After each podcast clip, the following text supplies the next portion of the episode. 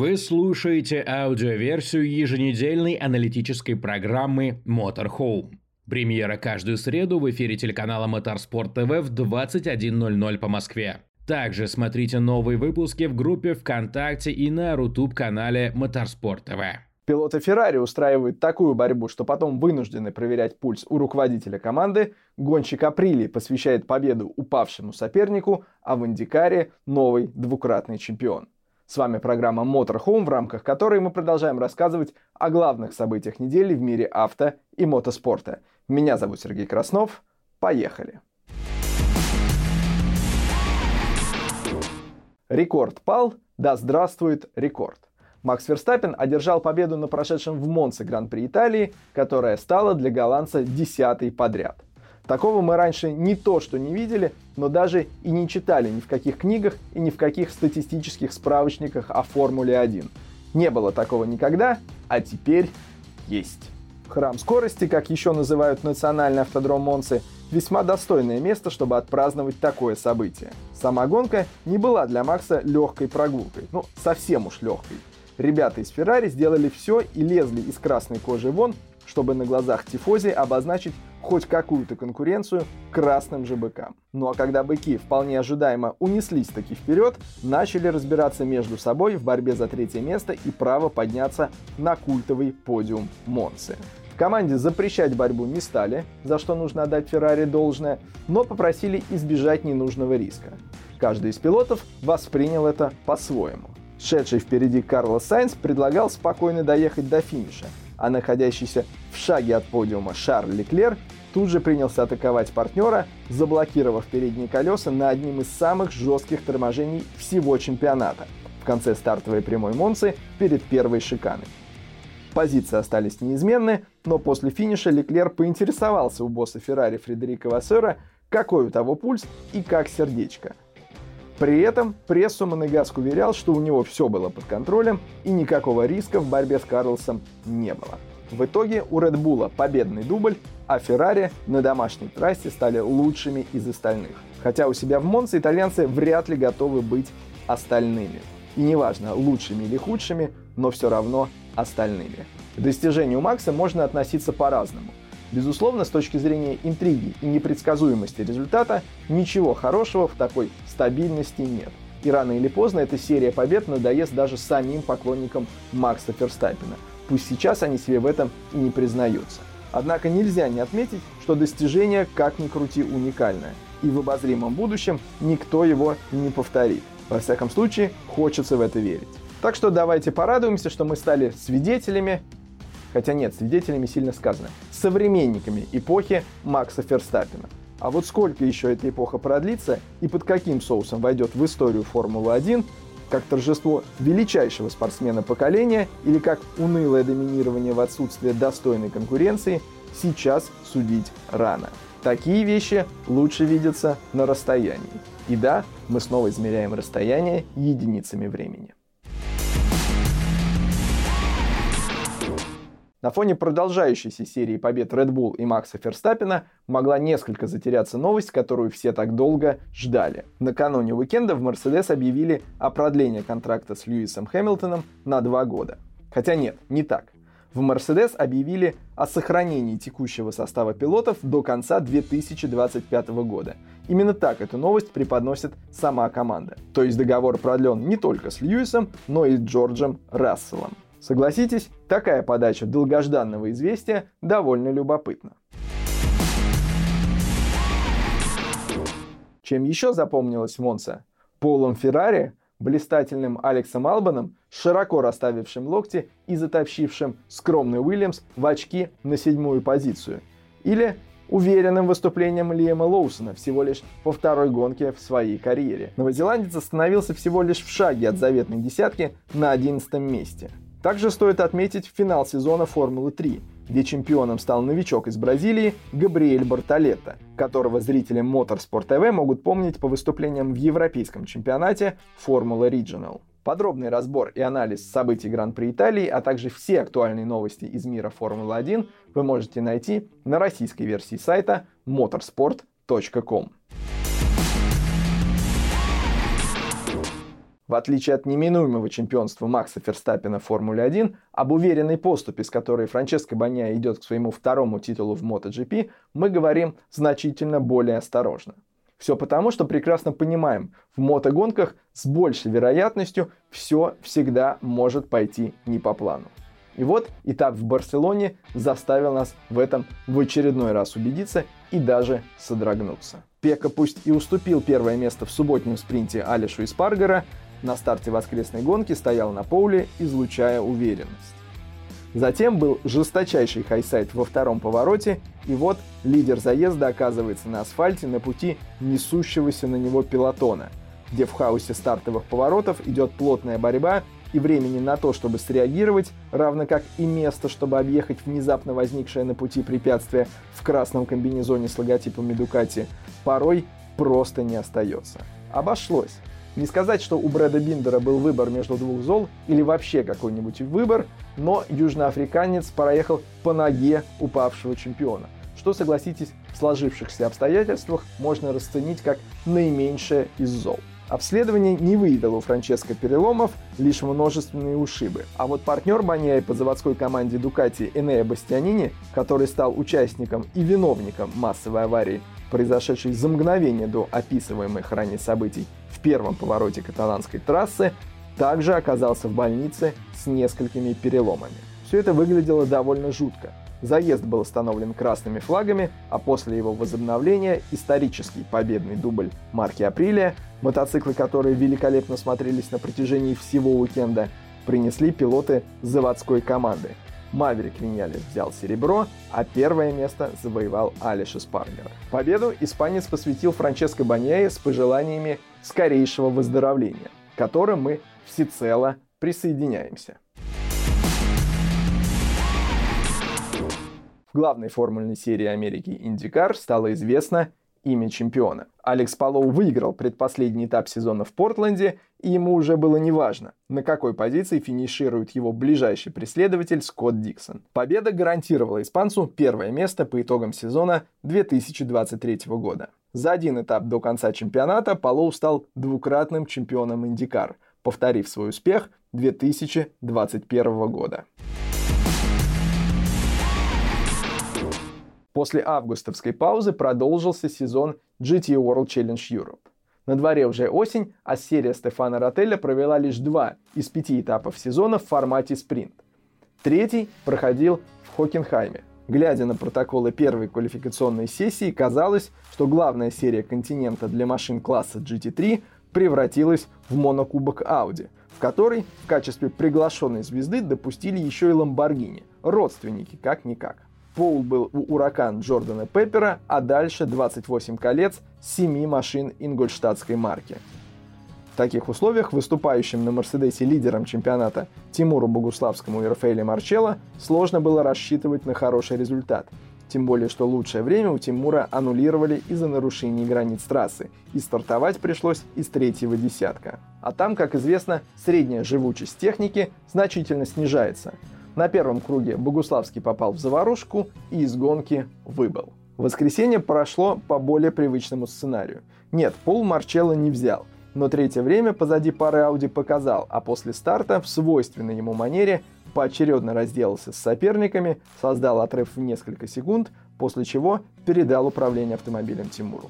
Победители первой гонки Рикардо Феллер и Матея Друди выглядели главными конкурентами экипажа АСП – но за нарушение процедуры старта были наказаны штрафом в 5 секунд, так что погоню за Богуславским возглавила другая Audi. В этом сезоне трансляции GT World Challenge Europe стали радовать зрителей фрагментами радиопереговоров команды и пилота. Но когда Тимур сообщил по радио в боксе, что на его Мерседесе стало не хватать передач в коробке, было как-то не до восторга. Счастью, проблема носила временный характер, и 88-й экипаж уверенно финишировал на первой позиции с преимуществом в 7 секунд над преследователями. Победа позволила сохранить лидерство в чемпионате, хотя удачный уикенд в Хокенхайме позволил экипажу Феллера и Друди подобраться на расстояние не полностью вытянутой руки в зачете спринт. Борьба продолжится через две недели в Валенсии. Говоря о GT World Challenge, нельзя обойти стороной успех гонщицы из Саудовской Аравии Римы Джуфали. Она стала первой девушкой в истории спринт-части серии, которой удалось завоевать пол-позицию в своем классе. Наши поздравления. Продолжая тему гонок автомобилей класса GT3, переходим к DTM. На Хокенхайм ринг эта серия приедет лишь в конце октября. Кстати, интересно будет посмотреть, сохранится ли у автомобиля Audi такое преимущество и там. Ну а в ближайшие выходные этап DTM пройдет на трассе Заксенринг. На этом автодроме легко найти надпись «Здесь был Марк». Все-таки один из коронных автодромов шестикратного чемпиона MotoGP. А вот следов DTM там, возможно, и не осталось. На Заксенринг серия не приезжала более 20 лет. Последний визит датируется 2020 годом. Тем не менее, та часть пилотона, кому посчастливилось выступать в ADAC GT Masters, а таких в DTM достаточно, трассу знают хорошо. В календаре соревнований всеобщего немецкого автомобильного клуба она даже и не гость. Напомним, что после визита на Лаузицринг лидером общего зачета стал Мирко Бортолотти. 7 очков итальянцу уступает низвергнутый им Томас Прайнинг. Третье место у Рикардо Феллера. Помимо очевидной борьбы за первое место, есть и другие интриги. Например, смогут ли лидеры BMW Раст, Шелдон ван дер Линде и Витман, у которых 6 титулов на троих, реабилитироваться после провального выступления марки на Лаузицринге. Пусть Мирко Бартолотти и прервал рекорд серии на отметке 9 разных победителей в 9 гонках сезона, предсказать, кто взойдет на верхнюю ступень подиума в этот раз, невероятно сложно. Зато можно с уверенностью предположить, кто войдет в группу фаворитов, которая и поведет борьбу за призовые места и победу. За редким исключением почти все, поэтому не пропустите прямые трансляции шестого этапа сезона DTM в ближайшие выходные на Motorsport TV. Помимо ДТМ, в ближайшие выходные зрителей Motorsport TV ждут еще и трансляции шестого этапа сезона Европейского чемпионата по гонкам грузовиков. Чего ждать, а чего ждать не стоит от бельгийского этапа в Зольдере, мы пообщались с комментатором Motorsport TV Ильясом Гумеровым. Вторая половина сезона в самом разгаре. Давай вспомним, что происходило на предыдущих этапах и как обстоят дела в турнирной таблице. Европейский чемпионат по гонкам на грузовиках начался, я бы сказал, наверное, классически по гоночному в Италии, в Мизано. Это было еще аж а, в мае. И вот уже мы так потихонечку на самом деле подбираемся к его логическому завершению, хотя а, Европейский чемпионат по гонкам на грузовиках это очень интересный гоночный формат. Дело в том, что в рамках одного лишь уикенда мы имеем возможность наблюдать 4 гонки, поэтому а, в оставшиеся три этапа а это именно Зольдер, а, трасса, соответственно, Лиман Бугатти и Харама, это еще 12 гонок, поэтому насладиться гоночными грузовиками можно будет сполна.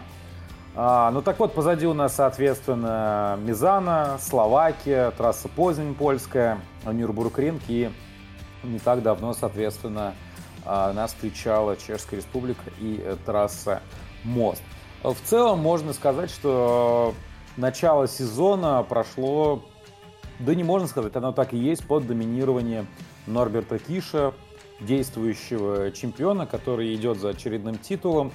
И сейчас в личном зачете имеет 266 очков и преимущество почти Э, в 80 очков над ближайшим своим соперником, а это Йохан Хан, ну, наверное, сложно себе представить, что что-то может такое произойти, чтобы в оставшихся 12 гонок а, Норберт Киш, венгер, э, не смог набрать никаких очков, и вот Йохан Хан или там Саша Ленс, например, вдруг э, стали претендентами на чемпионский титул.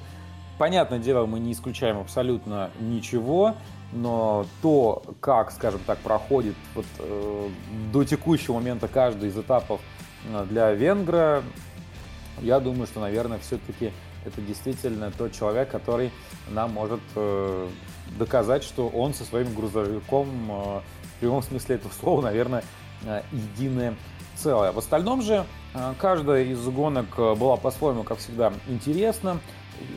Было много различных событий, и я, наверное, отметил бы, что в этом сезоне, наверное, как, ну, как минимум в прошлом году я такого не припомню, очень часто э, в гоночные, скажем так, баталии вмешивалось именно погодные условия. Э, часто довольно-таки э, дожди, переменчивые погодные условия. Очень интересно наблюдать за тем, как грузовики э, себя ведут в таких переменчивых погодных условиях. Ну, гонки, к сожалению, иногда останавливаются все-таки. А, быстро поменять резину на грузовике весом более 5 тонн не получится, да и в принципе на самом деле э, как таковой дождевой резины на этой технике не существует. Ну и, кстати говоря, именно в этих переменчивых условиях на мокрых трассах мы увидели, что и Киш э, как раз таки здесь невероятно хорош. А там, где, например, стартуя с реверсивной решетки, его соперники не давали ему до последнего возможности пройти вперед. Как только начинался дождь, такое было, что вот именно под конец гонки, представьте, с реверса, с восьмой позиции, Киш прорывается, но это удается не просто. Начинается дождь, и Киш, пожалуйста, пропуск... э, пропускает его все. Э, он как рыба в воде в прямом переносном смысле себя чувствует в таких условиях. И, в общем-то, невероятно хорош. Ну, остальные же гонщики, конечно, с переменным успехом все-таки, наверное, я бы сказал, а, сейчас выступают. Очень плотная борьба за вторую и третью позицию в чемпионате. Йохан Хан, Саша Ленц и Антони Альбасета сейчас выясняют. Ну, Антони Альбасета и Йохан Хан это, конечно, такая старая школа, причем Йохан Хан является шестикратным аж чемпионом серии. И вот до последнего а, пытается, скажем так, дать отпор, ну, Норберту Кишу в отдельных взятых этапах, в частности, вот на Нюрбург-ринге удалось ему противостоять. Ну, а пока, наверное, в остальных гонках все-таки вот своим соперником, который находится а, позади него. Но давайте не забывать еще и про промоутерский кубок, где тоже борьба усиливается. И Лукас Хан, сын шестикратного чемпиона Йохана Хана, а, ворвался хоть и всего лишь с третьего этапа в этом сезоне, но а за вот этот короткий промежуток времени ему удалось взобраться аж на третью позицию в чемпионате. И в теории он легко мог бороться за а, чемпионский титул, но, как мне известно, а, в оставшейся части сезона принимать участие не будет, о чем мы очень сожалеем, но а, Хосе Эдуардо Родригеш, лидер промоутерского кубка, который очень уверенно начал э, сезон, дальше как-то все у него стало негладко, может быть, в том числе и с приходом Лукаса Хана. Штефан Фасс, располагающийся на второй позиции в чемпионате, сейчас очень плотно находится с ним в борьбе. Разница всего лишь 14 а, или даже да, что-то в этом роде около 14 очков. А поэтому, может быть, а, здесь также интрига сохраняется в борьбе за чемпионат. Поэтому все предыдущие этапы, повторюсь, каждый по отдельности все-таки был очень интересен.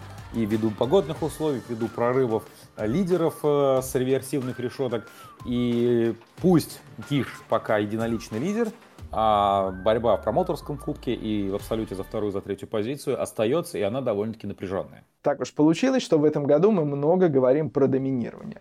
Можно ли провести какие-то параллели или наоборот найти различия между победной серией Макса Ферстаппина в Формуле 1 и результатами Норберта Киша? Здесь, несмотря на вот это доминирование, я бы не стал э, никак сравнивать э, Норберта Киша и Макса Ферстаппина, потому что а, мы знаем, что Норберт Киш, каким бы он красавчиком не был, ему придется прорываться с восьмой позиции, потому что есть реверсивная решетка, и здесь он как раз еще раз доказывает свое мастерство, и мы как бы еще раз в этом убеждаемся, что да, он действительно достоин своего титула. Я не говорю, что Макс не достоин, но все-таки сам чемпионат, он подразумевает э, куда более, наверное, сложные условия. Опять же, а, техника европейского чемпионата по гонкам на грузовиках, хоть это и подготовленные все-таки грузовики, смещен двигатель, снижен, снижен центр тяжести, другая подвеска, там, более дефорсированный двигатель, возможно, да,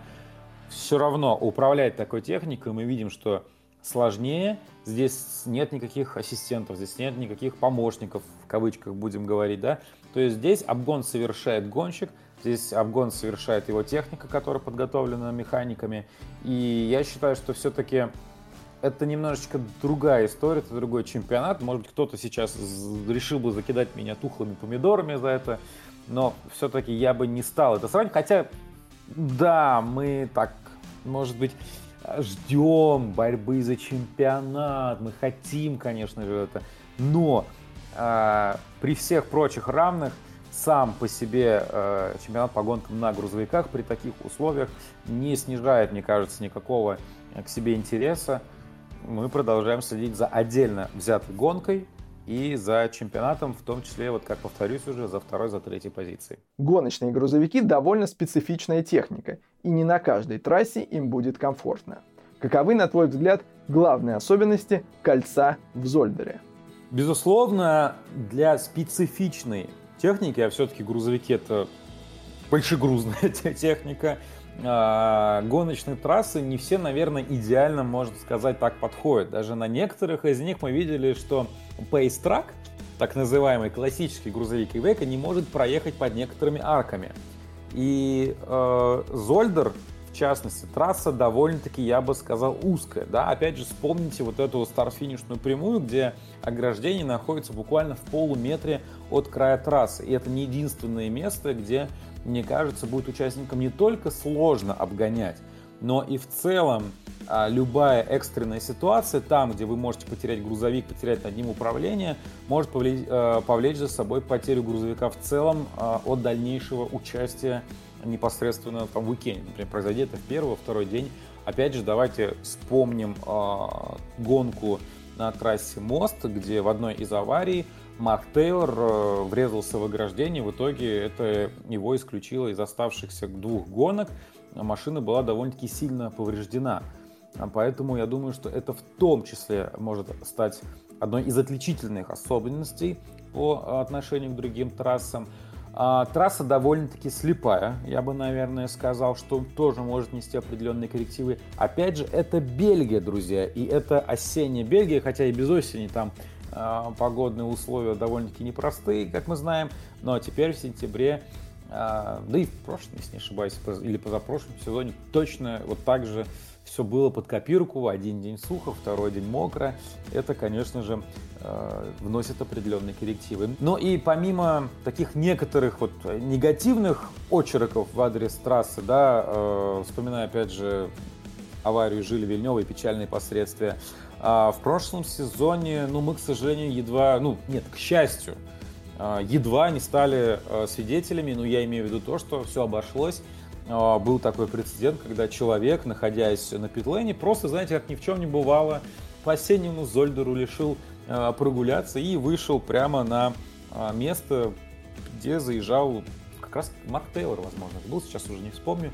И, к счастью, гонщик вовремя заметил человека, ну, понимаете, да, чем может закончиться встреча пятитонного грузовика и человека, который, ну, вот просто идет и ворон считает. Это, наверное, тоже один из э, моментов, который отложился в нашей памяти по отношению к трассе Зольдер. Ну, я надеюсь, что ничего подобного даже близко не повторится, хотя трасса, конечно, непростая, поэтому будем наблюдать вместе с вами. Благодарим Ильяса и приглашаем всех присоединиться к невероятным приключениям гоночных дальнобойщиков в Бельгии. Четыре гонки на трассе в Зольдере уже в ближайшие выходные. Не пропустите. Чемпионат мира по гонкам на выносливость. Помните такой? Да, как только стихает шумиха вокруг Лимана, про WEC все потихоньку начинают забывать. Тем более, что с последнего этапа в Монце прошло уже два месяца. Тут и свое имя можно забыть, а не то, что как правильно называется команда Колина Колеса. Тем не менее, участники смогли добраться до Японии, где в ближайшие выходные пройдет шестичасовая гонка на трассе Фудзи. В старшем классе на старт выйдут 12 гиперкаров. Из постоянных участников чемпионат, как мы прогнозировали и уже сообщали, потерял команду Гликенхаус, у которой уже попросту нет сил и средств на продолжение этой вечеринки. Но если Toyota и Ferrari продолжат соперничество, которое разгорелось между ними в этом сезоне, тем более что в чемпионате экипажи обоих производителей сохраняют шансы на титул, то про Гликенхаус никто и не вспомнит.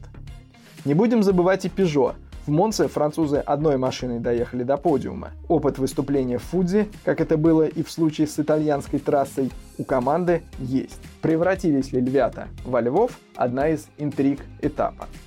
В ЛМП-2 все как обычно, невероятно плотно и непредсказуемо. Даниил Квят в компании с Дариан Пен и Андреа Калдерелли, несомненно, поборется за первую победу в WC. Шансы есть, гарантий никаких. А вот в зачете GT имена чемпионов стали известны уже в Монце. Так что остается просто, словно бабьим летом, наслаждаться последними деньками на трассе машин класса GTE. За что мы любим Индикар? в том числе и за то, что там всегда есть место ралли-кроссу. Об этом наш кадр недели. У Колтона Херты особые отношения с первым поворотом трассы в Портленде. И за их развитием мы следим, затаив дыхание. В ближайшие выходные 9 и 10 сентября всех зрителей Motorsport TV ждет насыщенная программа трансляций от гоночных грузовиков до автомобилей GT всех цветов и оттенков в рамках уикенда DTM на Заксенринге. Через неделю итоги этих и других самых ярких событий из мира авто и мотоспорта обсудим в очередном выпуске программы Motorhome на телеканале Motorsport TV. С вами был Сергей Краснов. Пока.